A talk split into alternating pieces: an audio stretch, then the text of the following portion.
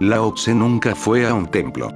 Nunca adoró, porque descubrió que toda la existencia es el templo, y que la totalidad de la vida es la adoración. No es un ser fragmentario, no divide la vida, su vida es un río indiviso. Tú divides, vas a la iglesia una hora a la semana. El domingo es el día religioso, y poco a poco la religión se convierte en un asunto del domingo. Los seis días de trabajo no son tocados por ella. Eres muy astuto. El domingo es fiesta. El domingo es el día religioso. Entonces no trabajas. Puedes ser honesto fácilmente cuando no estás trabajando. Puedes ser honesto fácilmente cuando no estás en la tienda. Puedes ser honesto fácilmente cuando estás descansando al sol. Puedes ser honesto fácilmente cuando estás escuchando el sermón de la iglesia. Eso no es nada, no hay problema.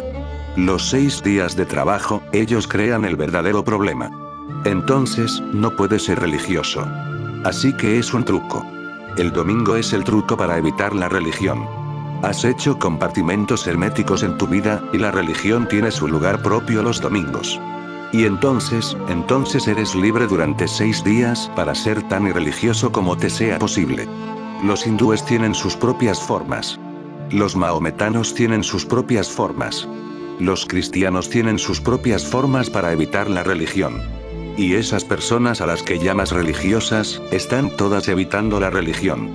Van al templo y rezan. Míralos cuando rezan, mira sus caras. Parecen tan bellos. Pero cuando salen de la iglesia o del templo, ya no son los mismos. Son diferentes. Tolstoy ha escrito una pequeña historia, no es realmente una historia, es realidad, es un incidente que sucedió. Tolstoy entró un día en la iglesia, por la mañana temprano. Estaba oscuro, y Tolstoy se sorprendió de encontrar que el hombre más rico de la ciudad estaba rezando, y confesándose ante Dios, y diciendo que era un pecador. Por supuesto, Tolstoy se interesó. Y el hombre estaba diciendo sus pecados, cómo había engañado a su esposa, y había sido infiel, y cómo había tenido relaciones amorosas, y enredos con otras mujeres, esposas de otros hombres. Tolstoy se intrigó, se acercó más y más. Y el rico estaba relatando con mucho entusiasmo, confesando a Dios. Soy un pecador, y si no me perdonas, estoy perdido. He estado explotando y robando a la gente, soy un pecador, y no sé cómo cambiar, si no desciende tu gracia, no tengo ninguna posibilidad. Y le caían las lágrimas. Entonces, de pronto, se dio cuenta de que había alguien más. Miró. Le reconoció. Para entonces ya amanecía, y se enfadó muchísimo, y le dijo a Tolstoy. Recuerda. Estas cosas se las he dicho a Dios, no a ti. Y si se las dices a alguien, te llevaré a los tribunales por difamarme. Así que recuerda, nunca has oído estas cosas. Era un diálogo personal entre Dios y yo. Y no me di cuenta de que tú estabas aquí. Una cara ante Dios, y otra cara totalmente diferente ante el mundo. La religión es un comportamiento hermético. Este es el truco para evitarla. Ese es el camino para ser religioso sin ser religioso en absoluto, un engaño. Lao Tse no es religioso en absoluto. Es un hombre sencillo, ni siquiera se da cuenta de que es religioso. ¿Cómo puede un hombre religioso darse cuenta de que es religioso? Para él, la religión es como respirar. Solo te das cuenta de que respiras cuando algo va mal, cuando se hace difícil respirar, cuando tienes asma o algún tipo de problema respiratorio. Si no, nunca lo sabes, nunca te das cuenta de que respiras. Simplemente respiras, es tan natural. Lao Tse es religioso naturalmente, ni siquiera se da cuenta de ello. No es como los santos que practican la religión. No. Él no practica. Ha permitido que la totalidad le posea. La vive, pero no la practica para él. La religión no es una disciplina, es una profunda comprensión. No es algo impuesto desde el exterior, es algo que fluye desde el interior. No hay ni un ápice de distancia entre él y la religión. Él no es religioso en el sentido en que tú lo entiendes. No es un santo porque nunca ha practicado la santidad. No la ha forzado, no es su carácter. Un hombre realmente religioso, no tiene un carácter religioso. No puede tenerlo, porque el carácter es una estratagema de lo irreligioso. Intenta comprenderlo. Cultivas un carácter porque tienes miedo a tu ser. Cultivas la moral porque tienes miedo de la inmoralidad interna. Te fuerzas a ti mismo a llevar un cierto tipo de vida, porque sabes que si vives espontáneamente y naturalmente, te convertirás en un pecador, no en un santo. Tienes miedo a tu ser, así que impones un carácter que te rodea. El carácter es una armadura. Te protege de los demás y te protege a ti mismo, es la fortificación en la que te mueves. Dices la verdad, no porque hayas llegado a conocer su bendición, dices la verdad porque te han enseñado que si no lo haces, irás al infierno. Los teólogos han intentado representar a Dios como el más grande de los sádicos. Arrojando gente al infierno, al fuego ardiente, al aceite hirviendo.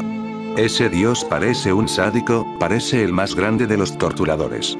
Necesita un buen tratamiento psicológico. Tienes miedo del infierno, y ambicionas el cielo. La zanahoria del cielo cuelga delante de ti continuamente. Y tu carácter es solo una estratagema entre el cielo y el infierno. Una protección contra el infierno, y un esfuerzo para satisfacer una ambición, el cielo. ¿Cómo vas a ser religioso si tienes tanto miedo, y eres tan ambicioso? Un hombre religioso no es ambicioso en absoluto. La ambición es lo primero que se va de un hombre religioso porque la ambición significa estar en el futuro, y un hombre religioso siempre está aquí y ahora, existe en el presente, no tiene futuro por el que preocuparse. Y no tiene miedo de ningún tipo. Vive tan totalmente que, ¿cómo va a tener miedo? El miedo llega porque vives fragmentariamente, porque no has vivido en absoluto. Por eso tienes miedo. Intenta comprenderlo. Un hombre tiene miedo a la muerte, ¿por qué? ¿Sabes que la muerte es mala? ¿Cómo puedes saberlo a no ser que mueras? ¿Sabes que la muerte va a ser peor que la vida? ¿Cómo puedes saberlo? Eres como un árbol que no ha florecido, y el leñador se acerca. Así que el árbol se asusta, sin saber lo que va a suceder. El miedo no viene de la muerte. El miedo viene de algo que no ha sucedido. El árbol sabe muy bien que no han llegado los frutos, que no han llegado las flores, que no ha florecido. El árbol aún no ha conocido la primavera, no ha bailado con los vientos, no ha amado, y no ha vivido. La vida no vivida crea el miedo. Y el leñador se acerca. Cuando llegue, no habrá futuro. Muerte significa no futuro. El pasado se ha ido, no hay futuro, y el presente es tan estrecho. El miedo te invade. Tiemblas. El miedo siempre es lo no vivido. Si vives totalmente, no tienes miedo de nada. No, no tienes miedo a la muerte. Has situado tu miedo equivocadamente en la muerte. En realidad, tienes miedo a la muerte porque no has sido capaz de vivir. El miedo tiene que ver con la vida no vivida. Tienes miedo de que no has sido capaz de vivir, de amar, y la muerte se acerca, y acabará con todo. Ya no existirás. El miedo y la libertad no pueden existir juntos. La libertad llega solo cuando has vivido, florecido, y todo está completo y acabado. Cuando llega a la libertad, entonces ¿para qué vas a anhelar vivir más tiempo? No, no necesitas ni un solo momento. Entonces desaparece el miedo. Tu religión está basada en el miedo. No es religión en realidad, es pseudo religión, es falsa, es solo un engaño. Lao Tse no es religioso en el sentido en que tú eres religioso, o sientes que otras personas son religiosas. Lao Tse es religioso de forma totalmente diferente. Su cualidad es diferente. Es sencillo. Vive inocentemente momento a momento.